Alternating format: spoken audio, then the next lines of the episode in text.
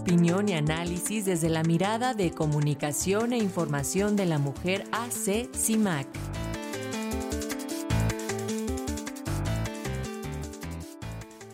Y justo sobre el cierre de las precampañas electorales tenemos el comentario de Sirenia Celestina Ortega, ella es integrante de Comunicación e Información de la Mujer, Asociación Civil CIMAC. Muy buenos días, Sirenia, ¿cómo estás? Adelante, te escuchamos. Hola, ¿qué tal Alexia? Buenos días y buenos días a todas las radioescuchas. Pues así es, el viernes pasado concluyeron las precampañas electorales. Claudia Sheinbaum en la Ciudad de México, Suki Gálvez en Guanajuato, cerraron esta etapa del proceso electoral rumbo a las elecciones de la próxima presidenta de México. Este es un hecho histórico que marca el inicio de una nueva era para la participación política de las mujeres. Desde 1916, en el primer Congreso Feminista, cuando se comenzaba a gestar el sufragismo mexicano, hasta hace apenas 70 años, cuando finalmente se, informó la, se reformó la Constitución para permitirnos votar. Y la historia se fue marcando con momentos y mujeres excepcionales en lugares con movimientos de mujeres en avanzada por sus derechos. En 1922, en Yucatán, Rosa Torres fue la primera regidora de Mérida. Un año después se elegirían tres diputadas locales. Seguiría Guerrero con Aurora Mesa, la primera presidenta municipal por allá de 1966. Hacia 1954 fue electa una mujer diputada en Baja California en una elección extraordinaria. Y así llegamos al 3 de julio de 1955, cuando votamos por primera vez en elecciones a diputaciones federales. Cuatro mujeres resultaron electas. En el 64, María Lavalle Urbina fue la primera senadora por Campeche. Alicia Arellano lo fue por Sonora. En 1979, Griselda Álvarez primera gobernadora electa en Colima.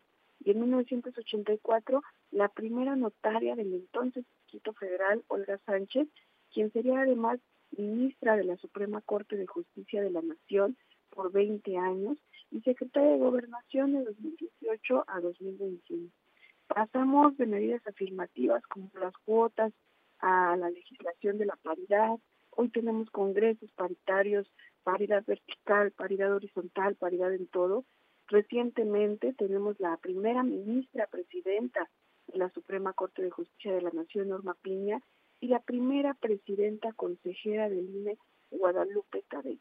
Tenemos un tercio del país gobernado por mujeres y suman este año nueve mujeres con intenciones de llegar a la presidencia en diez ocasiones. Rosario Ibarra lo fue en el 82 y en el 1988, Cecilia Soto y Marcela Lombardo en 1994, Patricia Mercado en el proceso electoral de 2006, Josefina Vázquez 2012, María de Jesús Patricio y Margarita Zavala hacia 2018 y Sheinbaum y Galvez en 2024. En este contexto, la elección del próximo 2 de junio de 2024 es histórica por la mayor participación de las mujeres como electoras, pero también como votantes de los casi 98 millones de ciudadanas y ciudadanos que estarán en posibilidades de ser votantes, 50 millones son mujeres, lo que representa el 52% de la lista nominal electoral, es decir, también una mayoría histórica. Sin embargo, para los medios de comunicación y los políticos de este país, quienes son las principales fuentes de información en las noticias, están acostumbrados a una política patriarcal, pareciera que este hecho camina en paralelo. De acuerdo con el Observatorio de Medios que realizamos desde CIMAC, la cobertura política de los principales medios de comunicación de circulación nacional destinan apenas el 11% de sus noticias a la cobertura de este proceso electoral y en específico de las precandidatas durante estas precampañas. Es decir, que mientras Galvez y Sheinbaum estaban en la última semana de, campaña, los señores estaban en temas de migración, seguridad y despidiendo al escritor José Agustín. Las representaciones en cartones y textos de opinión refieren a una Xochitl muchas veces ridiculizada, mientras los textos noticiosos señalan a una Claudia heredera de los logros de la 4T. Aunque este proceso es histórico para las mujeres, los medios no reflejan esa relevancia. Es necesario que los medios implementen investigaciones periodísticas que den cuenta del momento que presencia este 52% de la lista nominal, no solo para su ejercicio del derecho a la información, sino que para además pueda eh, ejercer su participación política y reconozca los nuevos retos que esto nos coloca. ¿Cómo se desarrollarán las, las campañas electorales? ¿En qué condiciones? ¿Qué propuestas tienen para las mujeres? ¿Cómo pretenden erradicar la violencia contra las mujeres?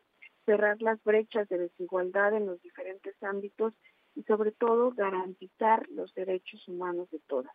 ¿Cómo ejercerán los cargos? ¿Qué características tendrá la violencia política durante este proceso electoral? Pues seguiremos monitoreando porque no solo se votará a la próxima presidenta, sino muchos otros cargos que van definiendo también el futuro de las mujeres mexicanas. Muchísimas gracias por la escucha, Alexia. Gracias a ti por esta colaboración, Sirenia Celestina Ortega, integrante de Comunicación e Información de la Mujer Asociación Civil CIMAC. Nos escuchamos la siguiente semana. Excelente semana.